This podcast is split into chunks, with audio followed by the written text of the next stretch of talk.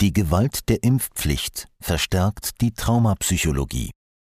Ein Blick aus Neuseeland von Dr. Paris Williams. Die Covid-Krise hat eine Reihe von Aspekten der menschlichen Natur beleuchtet, sowohl das, was man als unsere dunkleren Tendenzen bezeichnen könnte, einschließlich Sündenbocksuche, Polarisierung, Entmenschlichung anderer und Gruppendenken, als auch das, was man als unsere edleren Eigenschaften bezeichnen könnte, einschließlich Empathie, Freundlichkeit, Mitgefühl, Kameradschaft und Mut.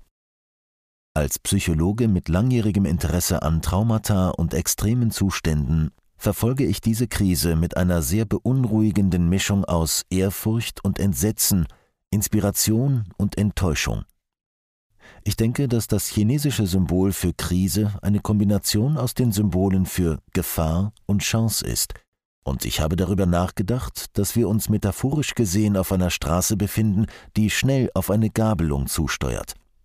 Der eine Weg führt uns in eine rasch eskalierende Gefahr und Not, der andere Weg führt uns in die Möglichkeit einer gesünderen, gerechteren und nachhaltigeren Gesellschaft. Welchen Weg werden wir wählen?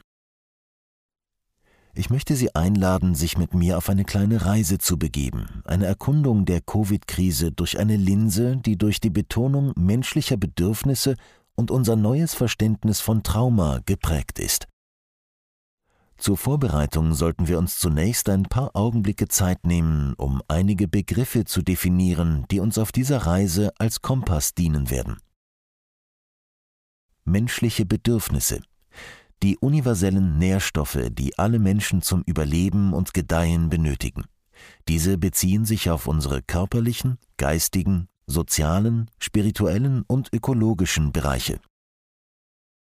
Gefühle bzw. Emotionen, unsere inneren Boten, bestehend aus körperlichen Empfindungen und Impulsen, die uns auf erfüllte oder unerfüllte Bedürfnisse aufmerksam machen und uns motivieren, unsere Bedürfnisse weiterhin so gut wie möglich zu erfüllen. Handlungen bzw. Strategien. Jede Handlung, die wir vornehmen, und ich meine jede Handlung, ob groß oder klein, bewusst oder unbewusst, ist ein Versuch, Bedürfnisse zu erfüllen. Macht ist die Fähigkeit einer Person, Ressourcen zu sammeln, um Bedürfnisse zu erfüllen. Diese Definition impliziert, dass wir, um Bedürfnisse zu befriedigen, a. in der Lage sein müssen, relativ genaue Informationen zu sammeln und b. über genügend Freiheit und Souveränität verfügen müssen, um Handlungen ausführen zu können, die unsere Bedürfnisse effektiv befriedigen. Ein traumatisches Ereignis ist jedes Ereignis, das wir als bedrohlich empfinden, das uns selbst oder uns nahestehenden Personen in irgendeiner Weise Schaden zufügt oder mit anderen Worten unsere Bedürfnisse untergräbt, während wir gleichzeitig nicht genügend Macht haben, um uns zu schützen.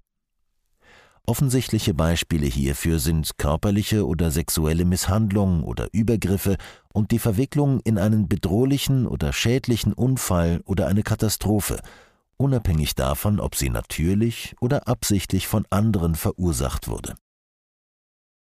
Gewalt, die Ausübung eines traumatischen Ereignisses gegen eine Person, das heißt die Androhung oder Zufügung von Schaden gegen eine Person, die relativ machtlos ist, sich in dieser Situation ausreichend zu schützen. Die Person, die die Gewalt ausübt, kann sich dessen bewusst sein oder auch nicht, dass sie es tut. Reaktion auf Bedrohung Unsere fest verdrahtete Reaktion auf ein traumatisches Ereignis, die der Hierarchie von Kampf, Flucht, Erschrecken oder Zusammenbruch folgt, abhängig von der Intensität der wahrgenommenen Bedrohung und unserer Fähigkeit, sie zu bewältigen. Fühlen wir uns relativ sicher in unserer Fähigkeit, mit der Bedrohung umzugehen, gehen wir natürlich zuerst in den Kampf über. Und wenn unsere Erfahrung der Ohnmacht angesichts der Bedrohung zunimmt, bewegen wir uns entlang des Reaktionskontinuums, von Kampf über Flucht bis hin zu Erstarren, Kollabieren, Abschalten, Ergeben. Es gibt noch eine weitere Reaktion, das Katzbuckeln, das sich in verschiedenen Bereichen dieses Kontinuums zeigen kann. Dies ist der Instinkt, sich stark an andere zu binden.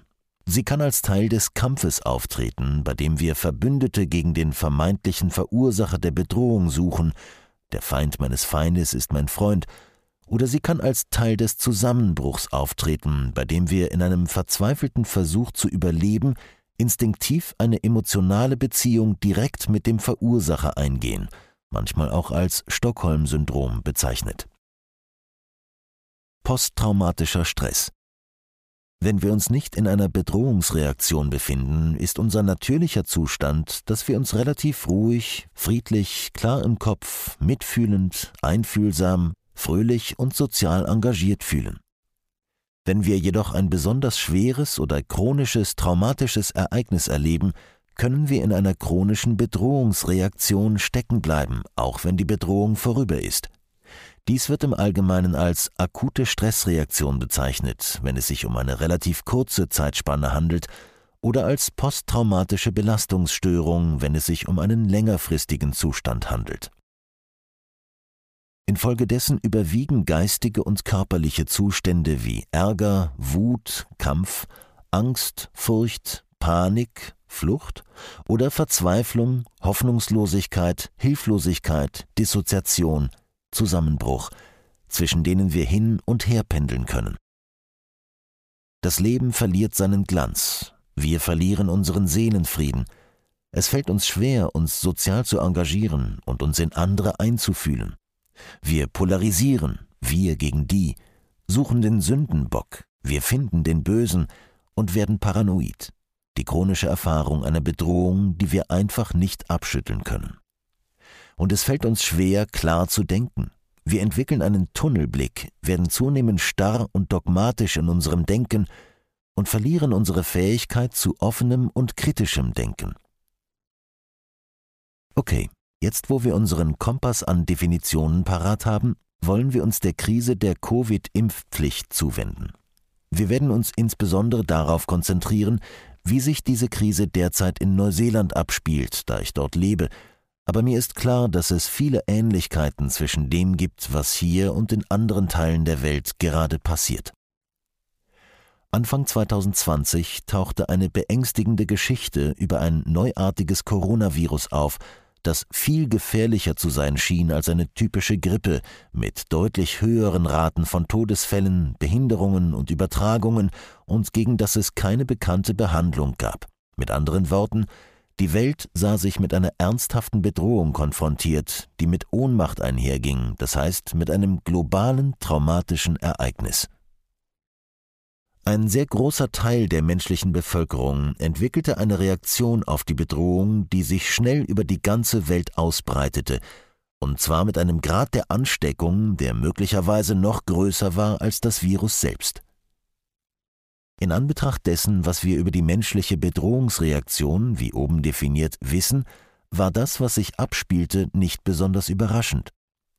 Wir wurden Zeuge einer unkontrollierten Polarisierung, wir gegen sie, der Sündenbocksuche, findet den Bösewicht, der Entmenschlichung und des allgemeinen Verlusts an Empathie für jeden, der als anders identifiziert wurde, des Zusammenbruchs unserer Fähigkeit zum kritischen Denken und zur Bewusstseinsbildung – und der Zunahme unserer Tendenz, dem Gruppendenken zu erliegen, blind dem Konsens unserer identifizierten Gruppe zu folgen, ohne kritisch zu denken. In Übereinstimmung mit unserem Verständnis der menschlichen Traumareaktionen stellten wir fest, dass Gefühle wie Ärger, Wut, Angst, Furcht, Panik und Verzweiflung, Hoffnungslosigkeit, Kampf, Flucht und Zusammenbruchgefühle ebenfalls außer Kontrolle gerieten. An dieser Stelle sei noch einmal darauf hingewiesen, dass wir, wenn wir nicht von einer Bedrohungsreaktion beherrscht werden, von Natur aus relativ friedlich, klar im Kopf, mitfühlend und mitleidig gegenüber anderen sind. Nach unserem Verständnis der menschlichen Evolution war unsere Reaktion auf Bedrohung in unserer ursprünglichen Heimat, den Ebenen Afrikas, durchaus sinnvoll. Wenn uns ein Raubtier oder ein feindlicher Stamm angriff, brauchten wir Instinkte, die komplexes rationales Denken beiseite schoben und sehr schnell eine relativ einfache Entscheidung trafen. Kämpfen wir? Sollen wir fliehen? Oder brechen wir zusammen und täuschen den Tod vor? Wenn wir dann die Situation überlebten, konnten wir aus der Bedrohungsreaktion herauskommen und uns wieder mit den Mitgliedern unseres Stammes beschäftigen und mehr Zeit und Energie auf kritisches Denken und den Umgang mit komplexeren Problemen verwenden. Im Idealfall verbrachten wir den größten Teil unserer Zeit in diesem relativ ruhigen, klaren und sozial engagierten Zustand, mit nur wenigen flüchtigen Momenten, in denen wir von unserer automatischen, autonomen Bedrohungsreaktion überrumpelt wurden. Und wenn wir es mit einer anhaltenden Bedrohung zu tun hatten, wie etwa einem feindlichen Stamm oder einem großen Löwenrudel in der Nähe, dann war es in diesen Zeiträumen sinnvoll, mehr Zusammenhalt und Einheit innerhalb unseres Stammes zu entwickeln, mit weniger autonomen und unterschiedlichen Perspektiven und Verhaltensweisen, mit anderen Worten, in einen Zustand zu wechseln, der mehr von Gruppendenken und der Verunglimpfung oder Polarisierung des bedrohlichen anderen geprägt war. Diese Art der Reaktion auf Bedrohungen ist sehr sinnvoll, wenn man ein Jäger- und Sammlerstamm ist, der in den Ebenen Afrikas lebt. Aber nicht so sehr, wenn man ein Mitglied der modernen menschlichen Gesellschaft ist, mit einer viel dichteren Bevölkerung und verschiedenen Kulturen und Perspektiven, die alle ein harmonisches Zusammenleben anstreben. Wie manifestiert sich nun dieses Jäger- und Sammler-Bedrohungssystem heute? Und insbesondere im Kontext der Covid-Krise. Wir sehen, dass die Polarisierung auf vielen Ebenen stattfindet, zwischen vielen Mitgliedern der Öffentlichkeit und ihren jeweiligen Regierungen, zwischen verschiedenen politischen Fraktionen, verschiedenen Ethnien und Kulturen, verschiedenen Klassen, sogar zwischen Freunden und Familienmitgliedern. In dem Maße, in dem verschiedene Gruppen oder Einheiten von anderen Gruppen als Hauptverursacher des Problems identifiziert wurden, begannen verschiedene Gruppen sich um verschiedene Glaubenssysteme und die damit verbundenen großen Fragen zu polarisieren. Wer oder was hat das Virus, die Pandemie verursacht? Wie kann man die Krankheit am besten behandeln? Existiert das Virus, die Pandemie überhaupt? Ist es wirklich so schlimm, wie man uns sagt? Ist das alles nur ein großer Plan, um die Reichen und Mächtigen noch mächtiger zu machen? Und so weiter. Als dann die Impfstoffe auf den Markt kamen, entfaltete sich das Misstrauen, das viele bereits gegenüber Mitgliedern und Einrichtungen der oberen Gesellschaftsschichten hegten, in voller Blüte. Wer das Verhalten der da oben genau beobachtet, kann leicht nachvollziehen, woher dieses Misstrauen kam. Wer die Nachrichten aufmerksam verfolgt, findet immer wieder Beweise dafür, dass die Mächtigen ihre Macht missbrauchen, um sich auf Kosten aller anderen weiter zu bereichern und zu stärken. Wir sind Zeuge, wie diejenigen, die an der Spitze stehen, die soziale Ungleichheit und die Aushöhlung der Menschenrechte mit einer scheinbar exponentiellen Geschwindigkeit vorantreiben, zusammen mit einer stetigen Zunahme von Desinformationskampagnen, Unehrlichkeit, Betrug, Gewalt und der Entführung oder völligen Zerstörung demokratischer Institutionen. Die pharmazeutische Industrie ist in dieser Hinsicht besonders berüchtigt, denn es ist kein Geheimnis, dass regelmäßiger Betrug zu ihrem Modus operandi geworden ist und die für diesen Betrug gezahlten Geldstrafen, die in der Regel weit unter dem erzielten Gewinn liegen, sind zu einem weiteren Kostenfaktor für die Geschäftstätigkeit geworden. Spulen wir bis in die Gegenwart vor. Auch hier werde ich mich auf die Ereignisse in Neuseeland konzentrieren, aber ich bin sicher, dass viele in der ganzen Welt dieses Bild nachempfinden können. Als Inselstaat war es seit dem Ende des ersten Ausbruchs Mitte 2020 bis Mitte 2021 möglich, die Ausbreitung von Covid zu verhindern. Strenge Grenzkontrollen, Abriegelungen etc. scheinen dazu wesentlich beigetragen zu haben. Die Angst, sich mit dem Covid anzustecken, war für die meisten Kiwis in dieser Zeit relativ gering, und die Gesellschaft funktionierte relativ harmonisch mit allgemein weniger Störungen als in anderen Teilen der Welt. Die relativ häufigen Lockdowns begannen jedoch bei vielen Menschen neue Ängste hervorzurufen, die Angst vor dem Zusammenbruch von Unternehmen, vor dem Verlust des Arbeitsplatzes und vor der Verarmung, vor dem Verlust der Freiheit, des Sinns, der sozialen Bindungen und des Spaßes. Für einige waren diese Verluste das Gefühl der Sicherheit, das sie durch die Verhinderung der Ausbreitung von Covid erlangt hatten, durchaus wert, und sie erlebten nur eine sehr geringe Reaktion auf Bedrohungen. Für andere waren diese Verluste in unterschiedlichem Maße eine große Bedrohung, und bei vielen kam es zu einer erheblichen Bedrohungsreaktion. Aber im Allgemeinen war die Situation für die meisten von uns erträglich. Dann kam die Einführung des Impfstoffs.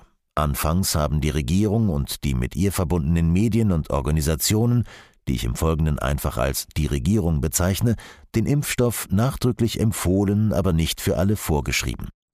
Für diejenigen, deren Angst vor dem Virus größer war als die Angst vor dem Impfstoff und die im Allgemeinen der Regierung und der Pharmaindustrie vertrauten, war die Entscheidung relativ einfach. Lassen Sie sich impfen. Und für diejenigen, die der Regierung und oder der Pharmaindustrie bereits misstrauten und oder die beschlossen hatten, sich außerhalb der engen Grenze der von der Regierung genehmigten Quellen zu informieren, verstärkte die massive Werbung für die Impfstoffe und die lautstarken Behauptungen, sie seien sicher und wirksam, trotz leicht verfügbarer gegenteiliger Daten, im Allgemeinen ihr Unbehagen und die damit verbundene Bedrohungsreaktion. Da diese Personen jedoch immer noch die Wahl hatten und immer noch über erhebliche persönliche Macht verfügten, ob sie sich impfen lassen wollten oder nicht, blieb die Bedrohungsreaktion für die meisten in diesem Lager auf einem relativ niedrigen Niveau. An diesem Punkt begann die Regierung damit, die Angst zu schüren, um die Menschen zur Impfung zu ermutigen. Die Lautstärke und die übermäßige Vereinfachung ihrer Botschaft nahmen zu. Das Virus ist extrem gefährlich, die Impfstoffe sind extrem sicher und wirksam. Wenn wir uns alle impfen lassen, wird die Pandemie enden und wir werden in der Lage sein, die Lockdowns zu beenden und zur Normalität zurückzukehren. Und diejenigen, die sich gegen die Impfung entscheiden, die Impfgegner, sind a. unwissend und falsch informiert, b. eine gefährliche Bedrohung für die Gesellschaft, die die Gesundheit aller anderen gefährdet und c extrem egoistische Individuen, denen es egal ist, dass sie der Gemeinschaft so viel Schaden zufügen. Drücken wir also für einen Moment die Pausentaste und betrachten wir den Ansatz der Regierung aus der Perspektive dessen, was wir über Traumata und die Reaktion auf Bedrohungen wissen. Wie hätte sich das wohl auf die neuseeländische Gesellschaft ausgewirkt? Sie hat die Angst in der Gesellschaft deutlich verstärkt und fast alle Menschen quer durch das politische Spektrum in unterschiedlichem Maße betroffen. Bei denjenigen, die im Allgemeinen der Regierung und ihren Verbündeten vertrauen, nahm die Angst vor dem Virus erheblich zu, ebenso wie die Angst vor den ungeimpften. Bei denjenigen, die den einschlägigen Institutionen und ihren Sprachrohren im Allgemeinen nicht trauen und die sich eine andere Meinung gebildet haben, nahmen die Angst und das Misstrauen gegenüber der Regierung, die Angst vor dem Impfstoff und die Angst vor dem Verlust der persönlichen Handlungs- und Entscheidungsfreiheit deutlich zu. Mit dieser zunehmenden Angst ging eine zunehmende Polarisierung einher.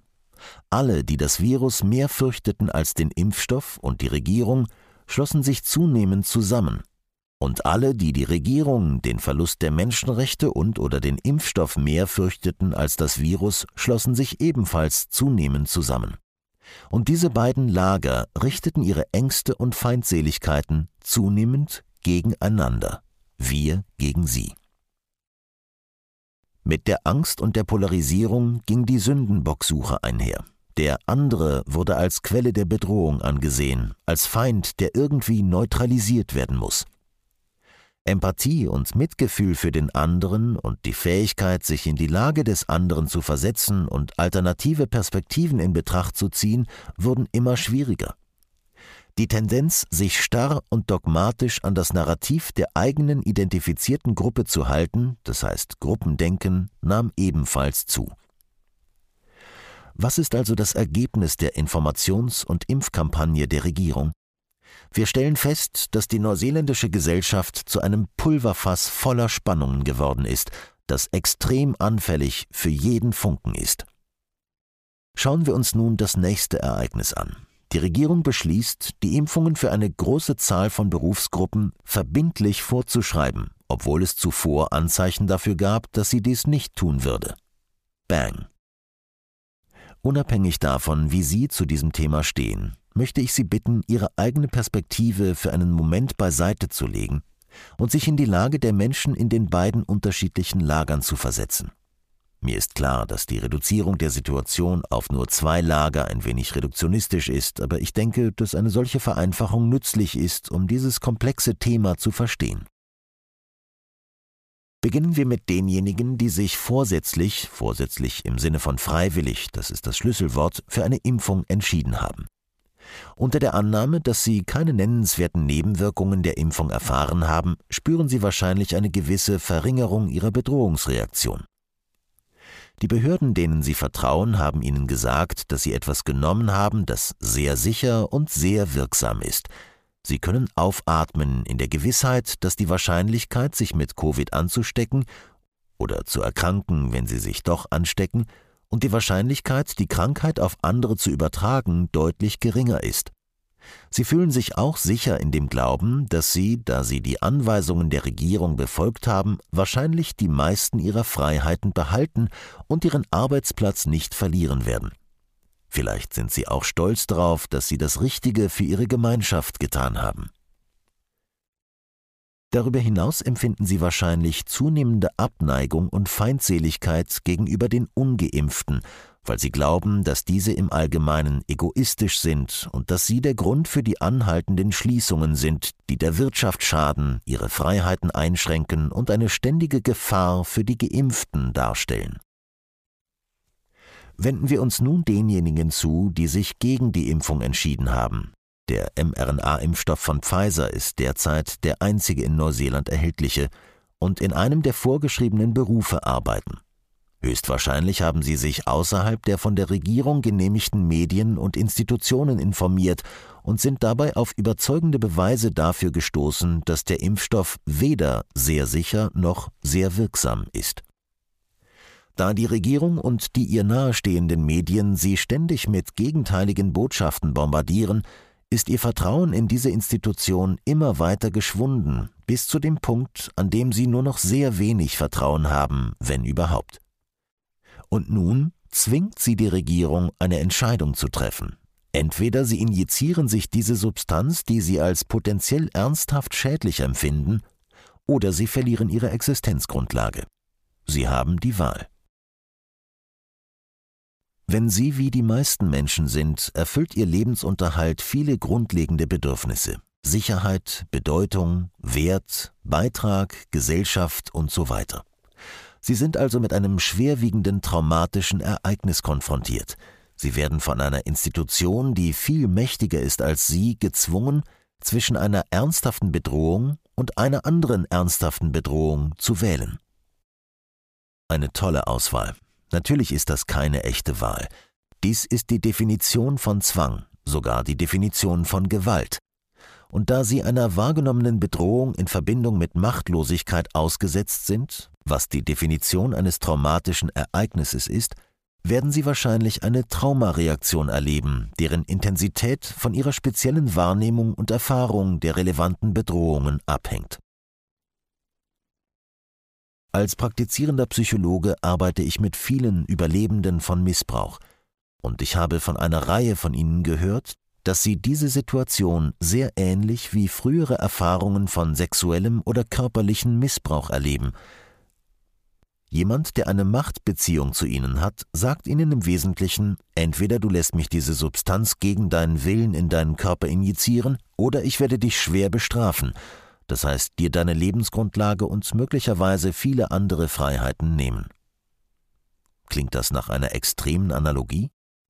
Für viele Menschen ist es genau das, wonach es sich anfühlt. Glücklicherweise erlebt nicht jeder dieses Dilemma so akut, aber die meisten Menschen empfinden es dennoch bis zu einem gewissen Grad als traumatisches Ereignis. Neben dem drohenden Verlust ihrer Existenzgrundlage erleben sie auch eine Bedrohung ihrer grundlegenden Menschenrechte und ganz allgemein eine Bedrohung der Menschenrechte fast aller Menschen in ihrer Gemeinschaft. Wahrscheinlich sind sie sich der vielen Abrutsche in den Totalitarismus bewusst, die es in der Geschichte der Menschheit gegeben hat, und des Musters der stetigen Aushöhlung von Freiheiten und Menschenrechten, die einem solchen Abstieg in die Tyrannei in der Regel vorausgehen. Sie kennen wahrscheinlich auch die extremeren Fälle, in denen ein Teil der Bevölkerung zum Sündenbock gemacht und geächtet wurde oder sogar Massaker und Völkermord verübt wurden.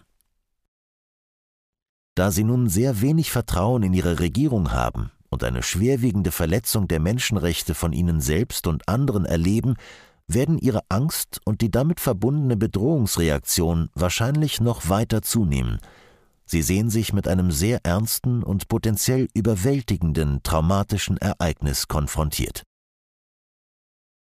Wenn Sie also jemand sind, der ein solches traumatisches Ereignis erlebt, wie stellen Sie sich vor, wie Sie reagieren würden? Zunächst werden Sie wahrscheinlich kämpfen, sich mit anderen verbünden, die im selben Boot sitzen, und ihr Bestes tun, um Macht und Ressourcen zu bündeln und die Bedrohung abzuwehren. Das heißt, einen Weg zu finden, ihren Lebensunterhalt zu sichern, ohne die Souveränität ihres Körpers mit einer potenziell schädlichen Substanz verletzen zu müssen. Wenn es den Anschein hat, dass sie den Kampf nicht gewinnen können, wehren sie sich vielleicht noch stärker. Wie ein Tier, das in die Ecke gedrängt wird, fühlen sie sich vielleicht gezwungen, auf irgendeine Weise Gewalt anzuwenden. Wenn der Kampf scheitert, versuchen sie vielleicht zu fliehen in ein anderes Land, in dem sie nicht derselben Bedrohung ausgesetzt sind. Was kommt also als nächstes? Unterwerfen? Kollabieren. Und wir wissen nur zu gut, wohin das führt. In die Verzweiflung, die Scham, die Hoffnungslosigkeit, die Hilflosigkeit, die Betäubung, die Dissoziation. Sich einer Unterwerfung, Kollapsreaktion hinzugeben, hat schreckliche Auswirkungen auf die psychische Gesundheit und das allgemeine Wohlbefinden. Es führt uns auf die schiefe Bahn des Drogenmissbrauchs und der Sucht, der häuslichen Gewalt und des Kindesmissbrauchs, der Kriminalität, der Depression, der Angststörungen, der Psychose und der Selbstmordgefährdung. Es gibt viele Grautöne zwischen den beiden Extremen, die ich hier dargestellt habe.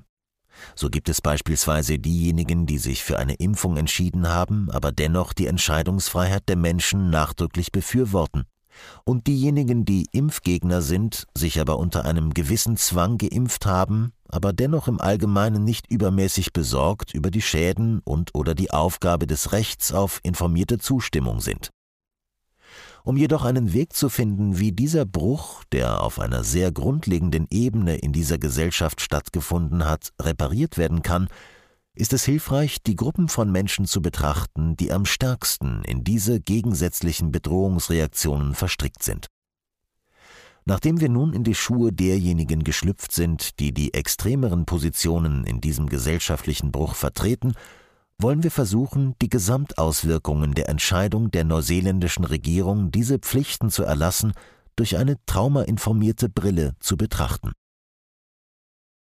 Diejenigen, die den Darstellungen der Regierung und der mit ihr verbundenen Institutionen vertrauen und daher viel Vertrauen in den Impfstoff und viel Angst vor dem Virus haben, werden wahrscheinlich eine gewisse Erleichterung darüber empfinden, dass sich der Großteil der Bevölkerung impfen lässt und glauben, dass die Bedrohung durch das Virus verschwinden und die Lockdowns endlich aufhören werden.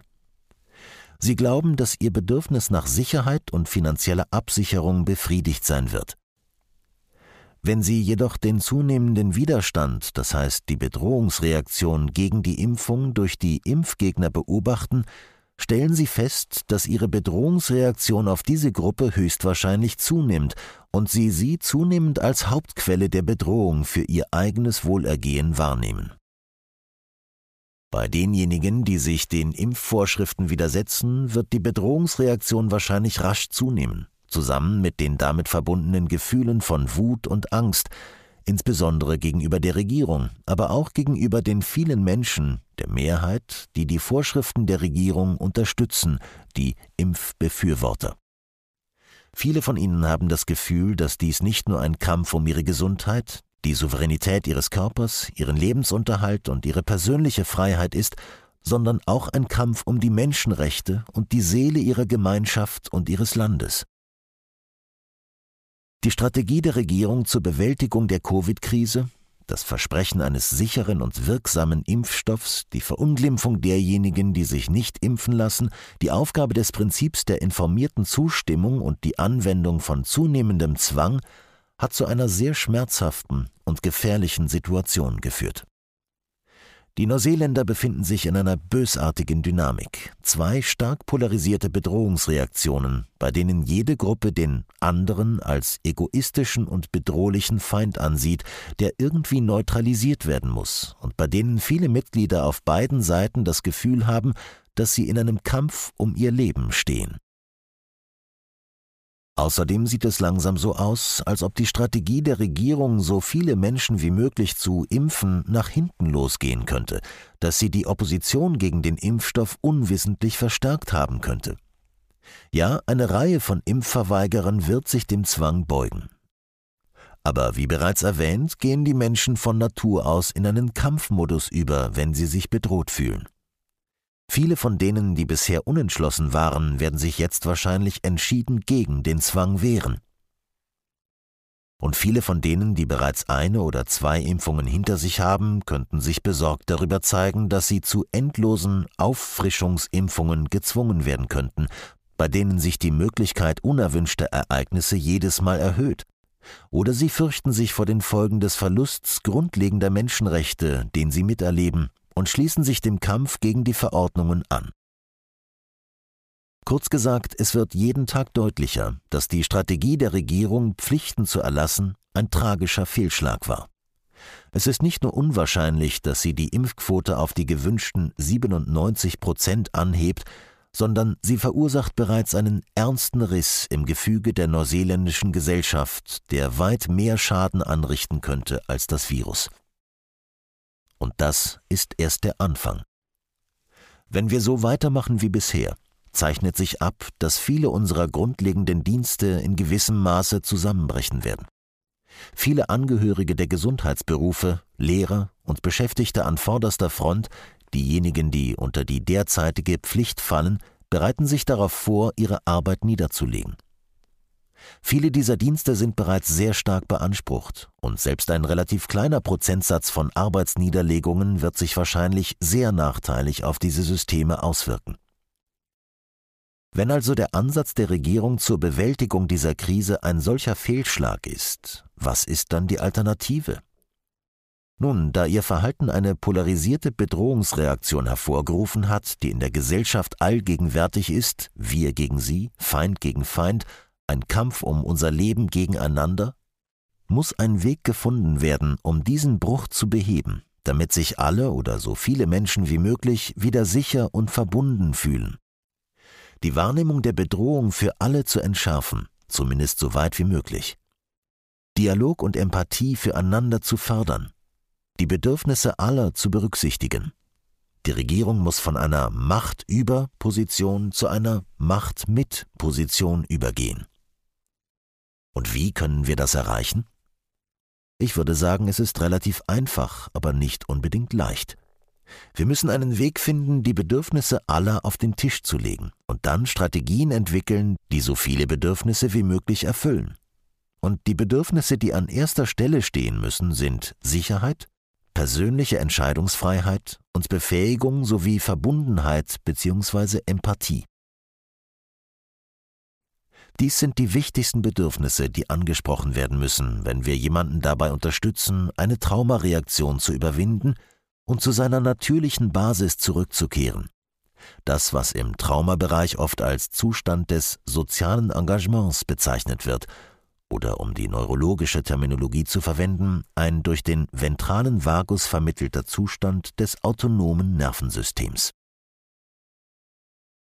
Und welche besonderen Strategien können wir anwenden, um zu versuchen, die Bedürfnisse aller Benachteiligten nach Sicherheit, persönlicher Wahl und Ermächtigung sowie Verbindung und Empathie zu erfüllen? Meiner traumainformierten Meinung nach ist es ganz klar, dass wir zuallererst die Pflichten sofort stoppen und das international anerkannte grundlegende Menschenrecht auf informierte Zustimmung wieder achten müssen. Es wäre hilfreich, wenn diejenigen, die durch die Pflichten geschädigt wurden oder sich anderweitig dagegen wehren, der Regierung und anderen verbündeten Parteien in gutem Glauben glauben würden, dass sie lediglich ihr Bestes getan haben, um die Bevölkerung vor dem Virus zu schützen. Aber wir müssen erkennen, dass unser Verständnis von Trauma, unser Verständnis der menschlichen Natur eine Reflexion über unsere Geschichte und andere ernsthafte Warnsignale, die schnell aufgetaucht sind, alle auf eine klare Schlussfolgerung hindeuten. Diese Pflichten sind gleichbedeutend damit, Waffen auf die Köpfe von vielen Tausenden von Menschen in unserer Gesellschaft zu richten, und die natürliche Reaktion darauf ist nicht schön. Das sogenannte Heilmittel könnte letztlich weitaus schädlicher sein als der Virus. Zweitens müssen wir von einer zentralisierten Macht-über-Strategie abrücken und uns kollektiven Macht-mit-Lösungen zuwenden. Das bedeutet, dass wir den Dialog und die Vermittlung auf vielen verschiedenen Ebenen unterstützen müssen, zwischen Arbeitgebern und Arbeitnehmern, zwischen denjenigen, die sich für eine Impfung entscheiden und denjenigen, die sich nicht impfen lassen, und zwischen denjenigen, die unterschiedliche Vorstellungen und Perspektiven zur Behandlung und zum Umgang mit dem Virus haben. Als jemand, der über umfangreiche Erfahrungen in den Bereichen Mediation, Traumatherapie und Psychologie im Allgemeinen verfügt und mit vielen Kollegen in diesen Bereichen in Kontakt steht, kann ich sagen, dass es viele von uns gibt, die dieses Vorhaben gerne unterstützen würden. Wie wäre es, wenn wir anstelle einer Armee von Impfgegnern eine Armee von Mediatoren und Dialogvermittlern aufstellen würden? Drittens müssen wir diejenigen unterstützen, die bereits erheblichen Schaden durch diese Krise erlitten haben – wobei dieser Schaden derzeit täglich dramatisch zunimmt. Und ich spreche nicht von dem Schaden, den das Virus angerichtet hat. Ja, natürlich brauchen diese Menschen jegliche Unterstützung, die wir ihnen geben können, aber sie stellen eine weitaus geringere Zahl dar als diejenigen, die direkt durch die Informationskampagne und die Pflichten der Regierung Schaden erlitten haben. Dazu gehören die verschiedenen Vertrauensbrüche innerhalb des Gefüges unserer Gesellschaft, wie oben beschrieben, sowie der Schaden für diejenigen, die durch die Bedrohung ihres Lebensunterhalts und anderer Freiheiten traumatisiert wurden, und für diejenigen, die körperliche Schäden durch die Injektionen selbst erlitten haben oder deren Angehörige, während sie ignoriert oder ausgegrenzt wurden. Konzertierte Bemühungen um einen geschickten Dialog und Mediation, wie oben erörtert, sind wahrscheinlich eine besonders wirksame Strategie, um den allgemeinen Vertrauensbruch zu mildern. Darüber hinaus brauchen wir aber auch einen formellen Wiedergutmachungs- und Versöhnungsprozess, der von denjenigen ausgeht, die am meisten für diesen Schaden verantwortlich sind, der neuseeländischen Regierung und anderen Regierungsstellen. Dies würde bedeuten, dass diese Institutionen offiziell öffentlich anerkennen, dass die Situation komplex ist, dass die Impfstoffe nicht wirklich sehr sicher und sehr wirksam sind wie das VERS-System der CDC die große Zahl von Durchbruchsfällen in der ganzen Welt und andere äußerst glaubwürdige Quellen eindeutig belegen. Dass wir tatsächlich keine Langzeitdaten über die Auswirkungen dieser Impfstoffe haben und es in dieser Hinsicht wirklich einige beunruhigende Hinweise gibt und dass die Bedenken der Impfverweigerer tatsächlich legitim und verständlich sind. Eine solche Wiedergutmachung und Versöhnung würde idealerweise auch die ausdrückliche Anerkennung und Übernahme der Verantwortung für den Schaden beinhalten, der denjenigen zugefügt wurde, die sich entschieden haben, sich nicht impfen zu lassen. Der Schaden und die Demütigung, die dadurch entstanden sind, dass man sie generell zum Sündenbock gemacht und verunglimpft hat, ihre Sichtweise entkräftet hat und damit gedroht hat, ihnen die Lebensgrundlage zu entziehen. Dies wäre ein wichtiger Beitrag zur Behebung dieses sozialen Bruchs und zur Wiederherstellung des Vertrauens in unsere demokratischen Institutionen. Gleichzeitig müssen sich unsere demokratisch gewählten Politiker und Institutionen ernsthaft zu kontinuierlicher Transparenz verpflichten und bereit sein, die Komplexität der Situation offen zu erörtern und neue Forschungsergebnisse in den Dialog und die Politik einfließen zu lassen, sobald sie sich abzeichnen. Am Ende dieser Reise durch die Covid-Krise aus der Sicht einer traumainformierten und bedürfnisorientierten Perspektive möchte ich Sie einladen, über ein Zitat von Martin Luther King Jr. nachzudenken und zu überlegen, wie seine Worte der Weisheit uns alle dabei unterstützen können, einen Weg durch diese dunklen Zeiten und hin zu einer gesunden, mitfühlenden, gerechten und nachhaltigen Gesellschaft zu finden. Die größte Schwäche der Gewalt ist, dass sie eine absteigende Spirale ist, die genau das hervorbringt, was sie zu zerstören sucht.